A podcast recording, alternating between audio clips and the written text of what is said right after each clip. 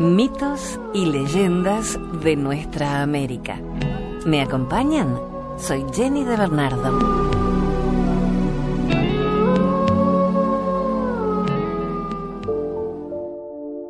Comenzamos nuestro encuentro de hoy con un par de relatos de Haití. Haití era una antigua colonia francesa y fue el primer país en Latinoamérica en declarar la independencia y el primero del mundo en hacer triunfar una revolución antiesclavista.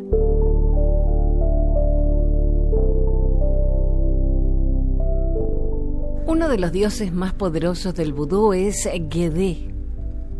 Es un Loa.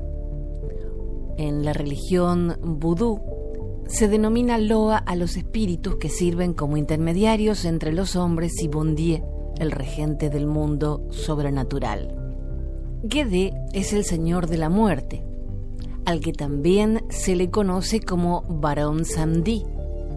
Es el más sabio de todos los dioses, pues su cabeza contiene el conocimiento de todos aquellos que han vivido. Si él lo desea, puede devolver la vida a una persona. Cuando Guédé sale de la oscuridad y penetra en la luz, necesita llevar gafas oscuras para protegerse los ojos. Sin embargo, con frecuencia se quita el cristal derecho de sus gafas, pues, como él mismo explica, con mi ojo izquierdo vigilo el mundo entero, pero el derecho lo mantiene fijo en mi comida para asegurarme de que nadie me la quita. Pues Guédé posee un enorme apetito es insaciable en lo que se refiere a la comida que engulle con su propia bebida. Un ron sin refinar, aromatizado con 21 especies picantes. Nadie más logra aguantarlo, pero a Guedé no parece importarle. Ni siquiera parpadea cuando le salpican los ojos con el ardiente líquido. A veces Guedé adopta la forma de un harapiento pordiosero, pero con frecuencia lleva traje de gala, sombrero de copa, un largo frac y bastón. El varón Sandí espera en los cruces de caminos, donde las almas de los muertos pasan en su camino a Guiné, el más allá. Además de ser el omnisciente Dios de la muerte, es también el Dios de la resurrección pues solamente el varón puede aceptar a un individuo en el reino de los muertos. Si él está con buen humor, puede conceder a sus seguidores que sigan viviendo, pero si él está de mal humor, puede cavar sus tumbas demasiado pronto y enterrarlos vivos, o aún peor, traerlos como zombies. En una ocasión, cuando el presidente Borno gobernaba en Haití, 1922-1930, un grupo de personas se vistió como Guedé. Cada oficiante vudú poseído por el espíritu del propio Dios y marchó hacia el palacio del presidente. Bailaban y deambulaban cantando por las calles, mientras una multitud les seguía. Luego pasaron ante los centinelas, los cuales fueron incapaces de detenerlos. Cruzaron la verja, subieron por el sendero y con el bastón llamaron a las puertas del palacio. Allí exigieron dinero y el presidente se los entregó a manos llenas, pues no importa cuánto poder tenga un hombre sobre los demás mientras vive, ni siquiera el presidente tiene poder sobre la muerte y al final deberá pagar su tributo. Con frecuencia Guedé canta para sí una canción recordando el día en el que él y sus seguidores bailaron camino al palacio y obligaron al presidente a que les pagara para que se marcharan. Papaguedé es un tipo atractivo, con su sombrero negro y su chaqueta. Papaguedé se dirige a palacio. Ya comerá y beberá cuando vuelva.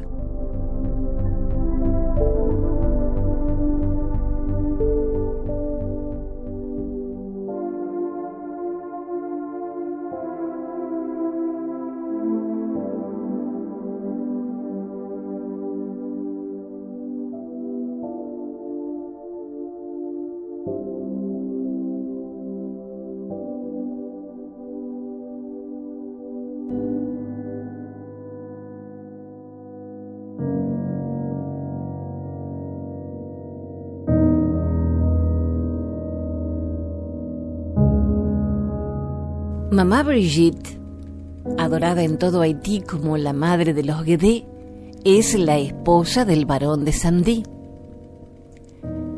En el vudú a Mamá Brigitte se la conoce como la loa del ciclo de la vida y la muerte, y tal vez por eso se la representa con un bello cuerpo casi impúber, pero contrastando con la cara pintada de esqueleto como el de su marido, que en su conjunto nos recuerda el estrecho vínculo entre la vida y la muerte. Sus seguidores suelen sacrificar gallos negros en su honor para tener sus favores y que cuide a los niños que están por nacer o en etapa gestante. Su símbolo es el gallo negro, ya que posee un terrible poder, pero casi siempre se encuentra meditabunda en sus propios pensamientos. Los rumores dicen que es porque sabe que su marido le es infiel con muchas mujeres y que a pesar que ella es físicamente joven de rasgos dulces, cabello largo, ojos claros, muy atrayente, no es suficiente para retener a su marido. Mamá Brigitte protege las almas que nacen, así como ayuda con su guía a las que se van. Suele pasear por las noches en los cementerios cantando y bailando bajo la luz de la luna, cuidando que cada lápida tenga la marca de la cruz, mientras recoge flores con las que adorna su cabellera. Tal vez por eso las mariposas siempre suelen posarse en sus cabellos, dándonos a entender que así como estos insectos tienen vidas cortas, pueden ser un símbolo de lo corta que es la vida. Cada región describe su personalidad de diferente manera. A veces, como una mujer muy enamorada de su marido, al mismo tiempo que molesta por sus constantes infidelidades. Y como una manera para poder seguir a su lado, se venda los ojos para no ver nada, diciendo que de igual manera ocurre en las diversas circunstancias de la vida y la muerte, donde están, pasan ciegas sin contemplar edades, sexos o clases sociales. Otras veces es descrita como una mujer feminista, independiente, sin ningún tipo de necesidad para con los hombres en el aspecto íntimo. Con un carácter muy propio de su joven edad, mamá Brigitte tiene un lenguaje de una chiquilla en lugar de una deidad loa, de habla infantil con jergas y muletillas populares, como cualquier joven de la calle. Consciente de eso, intenta cambiar su voz aguda, imitando tonos graves o haciendo voz de misterio, pero sin lograrlo.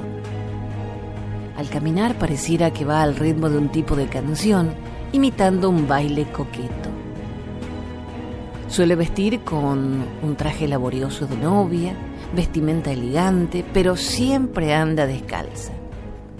Su vista a cierta distancia parece fantasmal, Gusta del ron mezclado con pimientos picantes y entre sus seguidores que la veneran parece que tiene influencia favoreciendo su economía, labores o con respecto al amor.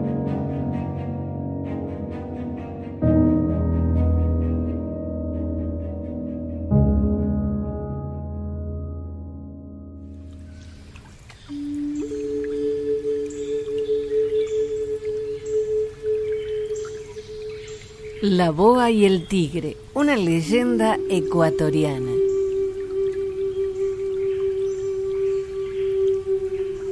Por el camino que lleva a Misahuali, a 6 kilómetros de Puerto Napo, en la comunidad de Latas, vivía una familia indígena dedicada a lavar oro en las orillas del río Napo. Un día, la madre lavaba ropa de la familia mientras la hija más pequeña jugaba tranquilamente en la playa. Tan concentrada estaba la señora en su duro trabajo que no se percató que la niña se acercaba peligrosamente al agua, justo en el lugar donde el río era más profundo. Una súbita corazonada la obligó a levantar su cabeza, pero ya era demasiado tarde. La niña era arrastrada por la fuerte correntada y solo su cabecita aparecía por momentos en las crestas de las agitadas aguas. La mujer transida de dolor y desesperación, hincando sus rodillas en la arena, implora a gritos, y ay a Dios, y ay a Dios, te lo suplico, salva a mi guagua. Y oh sorpresa, la tierna niña retorna en la boca de una inmensa boa de casi 14 metros de largo, que la deposita sana y salva en la mismísima playa. La mujer abrazando a la niña llora y sonríe agradecida. Desde aquel día, la enorme boa se convirtió en un miembro más de la familia, a tal punto que cuando el matrimonio salía al trabajo cotidiano, el gigantesco reptil se encargaba del cuidado de los niños. Pero un tormentoso día, cuando los padres fueron a la selva en busca de guatusas para la cena, la boa no llegó a vigilar a los niños como solía hacerlo todos los días. Este descuido fue aprovechado por un inmenso y hambriento tigre que se hizo presente con intenciones malignas. Los muchachos desesperados gritaron a todo pulmón y a Maru, boa del agua. El gigantesco reptil, al oír las voces de los niños, salió del río y deslizándose velozmente entró a la casa. Se colocó junto a la puerta para recibir al tigre que trataba de entrar sigilosamente en el hogar de sus amigos. La lucha que se desató fue a muerte. La boa se enroscó en el cuerpo del felino, pese a las dentelladas del sanguinario animal. Los anillos constrictores del reptil se cerraron con fuerza, mientras el tigre la mordía justo en la parte de la cabeza. Al final, se escuchó un crujido de huesos rotos y ambos animales quedaron muertos en la entrada de la casa. Cuando regresaron los padres de los chicos, recogieron con dolor los restos de su boa amiga y ceremoniosamente la velaron durante dos días para luego enterrarla con todos los honores y ritos que se acostumbraban a utilizar para con los seres queridos.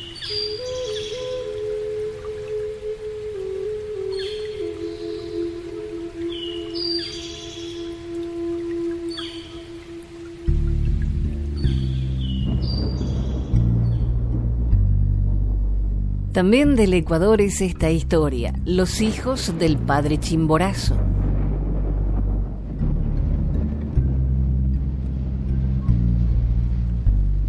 Cuenta la leyenda que en tiempos muy antiguos, la madre Tunguragua acusaba a su esposo de que no le podía dar hijos blancos como él.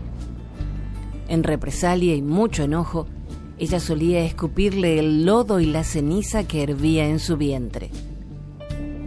El padre Chimborazo, por su parte, lleno de amor propio y virilidad, no quiso que su esposa continuara escupiéndole.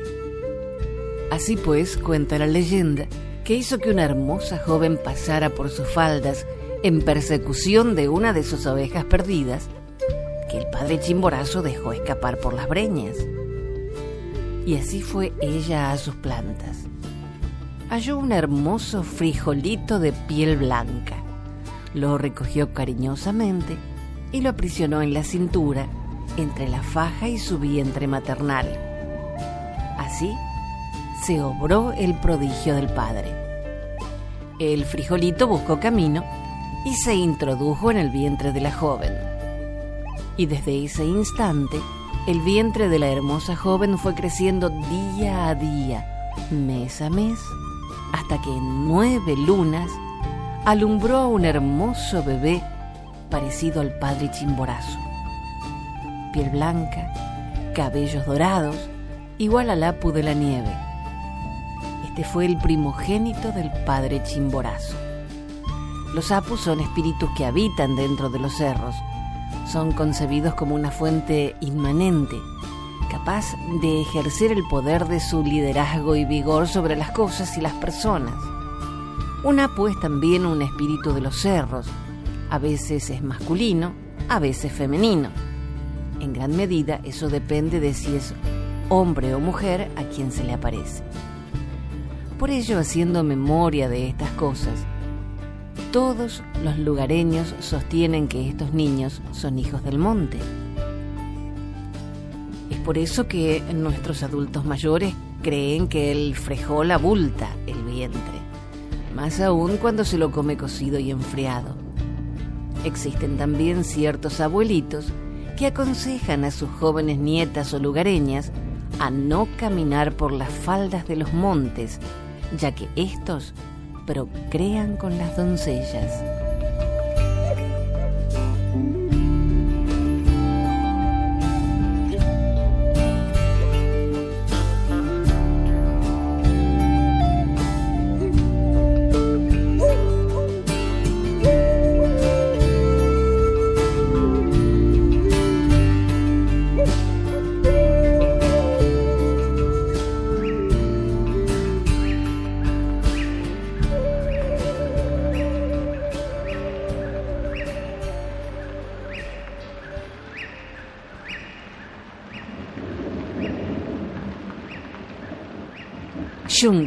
La pequeña coyote. Un cuento lacota.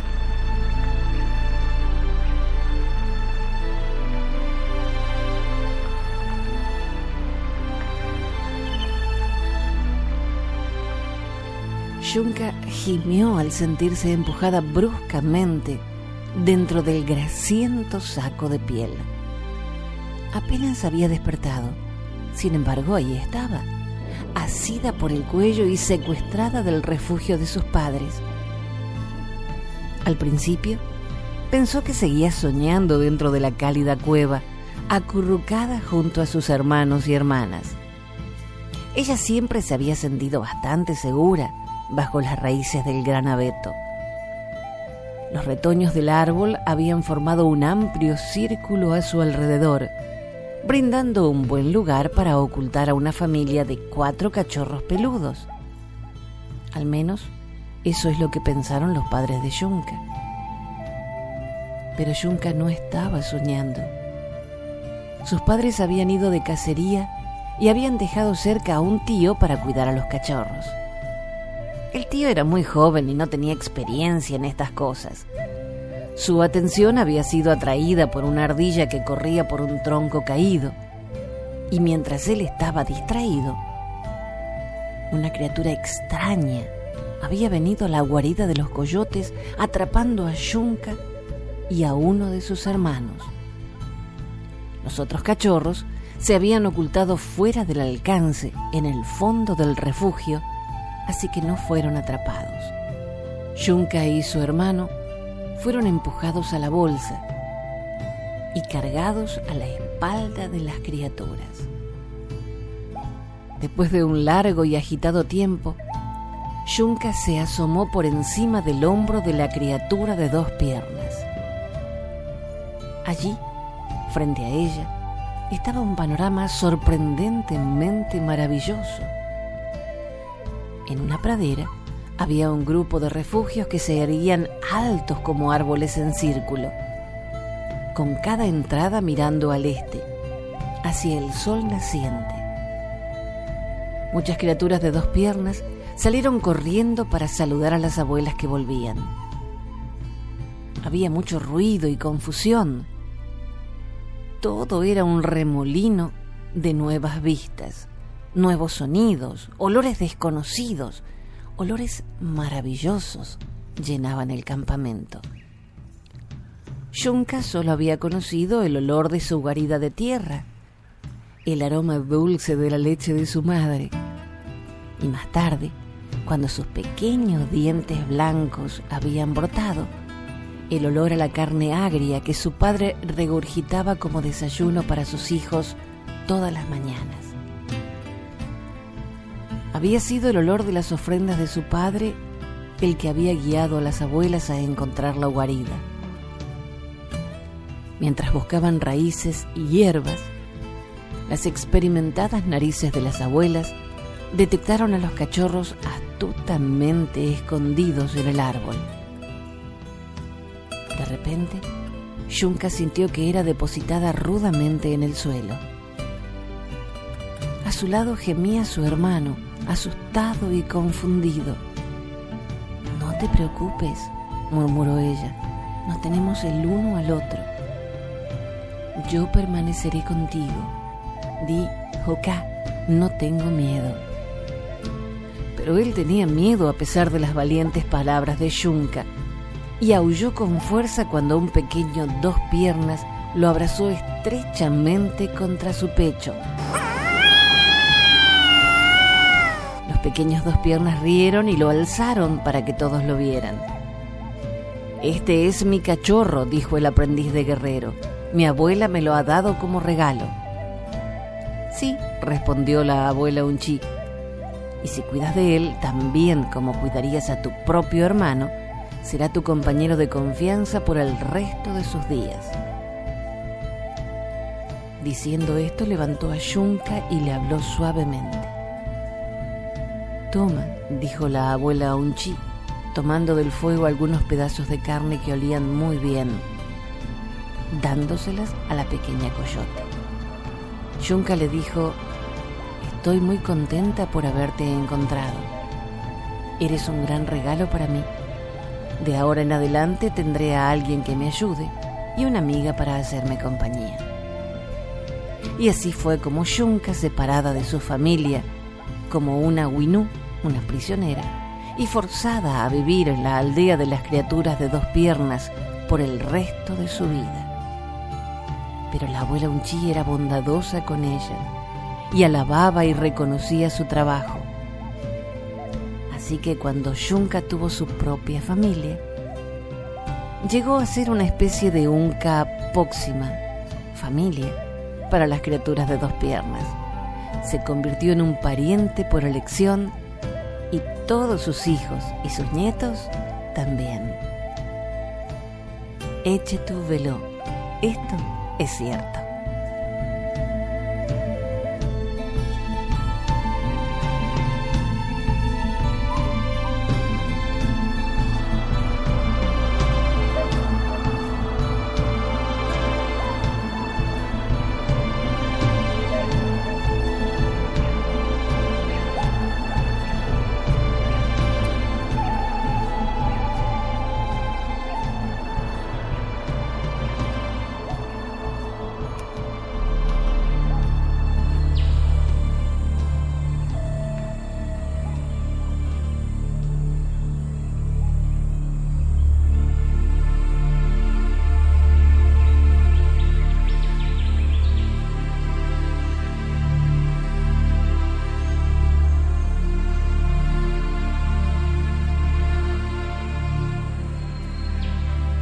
El mito de la Cruz del Sur, una leyenda mocoví.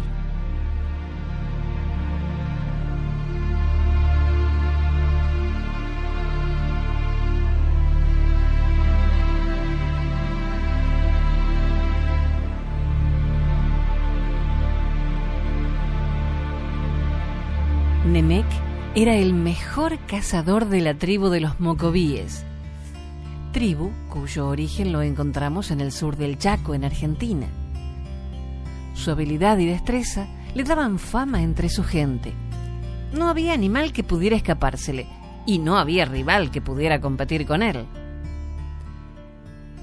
Al acercarse el día en el que se iba a llevar a cabo la fiesta más importante de la tribu, el cacique se dio cuenta que las plumas con las que se adornaba la cabeza y el cuerpo estaban ajadas, resecas y descoloridas. Recordó que un día su padre le había dicho que existía un animal que tenía las plumas más hermosas que pudiera imaginar. Se trataba de Manik el ñandú, por lo que el cacique, decidido a conseguir esas plumas, llamó a Nemec y le pidió que vaya por el ñandú y por sus plumas. Entonces el joven cazador se dispuso a emprender la misión. Antes de partir, escuchó las palabras de los sabios de la tribu. es el animal más rápido que puedas imaginar, aunque le cuesta un poco tomar velocidad. Manik nunca deja de estar atento a su alrededor, por lo que es difícil cazarlo. Sus huellas son como las de un ave, pero mucho más grandes. Sigue el camino hacia el sur, pues allí vive el ñandú. Nemek escuchó con humildad y a la mañana siguiente emprendió el viaje en busca del animal. Caminó durante días y días sin perder la calma ni las esperanzas.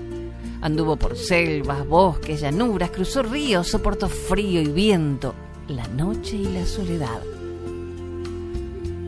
Tanto caminó Nemec que los paisajes que lo acompañaban se fueron haciendo menos altos y más secos y desoladores. El aire infundía vientos de tristeza que sonaban a silbidos lejanos. Y en medio de tanto suelo marchito, encontró un día al ñandú. Lo descubrió comiendo tranquilamente los duros pastos de la región. Su largo cuello se hundía sobre el piso buscando el alimento. Sus patas eran largas y finas a comparación del cuerpo gordo y pesado. Sus plumas eran grandes y bellas. Su sola presencia infundía de vida a una tierra por demás agreste. Nemec se sentó maravillado a observar al animal. Así permaneció un tiempo hasta que Manik, el ñandú, se percató de la presencia del hombre y se alejó corriendo. Para Nemec, este era el inicio de la caza. Entonces se dispuso a seguir las huellas del animal que caminaban hacia el sur. Fue un juego entre dos contrincantes de excelencia. Iban ambos rumbo al sur. Uno escapando a grandes velocidades. El otro siguiendo la huella con paciencia y tratando de acercarse lo más posible al animal. La persecución duró días. El joven se sentía cada vez más cerca del animal, aunque nunca llegó a estar lo suficientemente cerca como para arrojar su lanza. Pero, un atardecer, Nemec se acercó a Manik lo suficiente, sin que éste pudiera reaccionar a tiempo. Entusiasmado, el joven tomó su lanza y se dispuso a correr para arrojársela al animal. El ñandú desprevenido se percató tarde de la presencia del hombre y comenzó a correr, pero le costaba tomar velocidad para escapar. El joven estaba a punto de lanzar su arma cuando vio con extrañeza cómo Manik empezaba a tomar vuelo, elevándose por los aires. Nada pudo hacer el hombre. Con su lanza caída en su mano, el joven se quedó parado en el suelo del mundo, viendo cómo el animal se alejaba majestuoso por los aires, dejando tras de sí algunas plumas olvidadas y las huellas de su andar que se perdían. El ñandú voló rumbo a la noche que se avecinaba y fue desapareciendo de a poco. Mientras se iba, el joven pudo ver cómo de la cabeza, de sus pies y de la punta de ambas alas nacían cuatro estrellas que se iban haciendo más brillantes en el firmamento a medida que la figura de Manik desaparecía.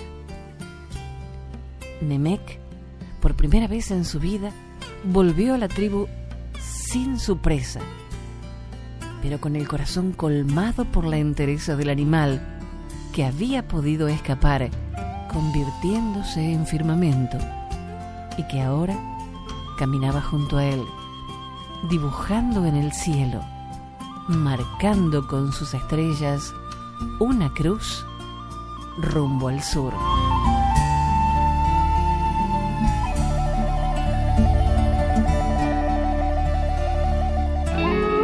Hasta el próximo relato. Soy Jenny de Bernardo.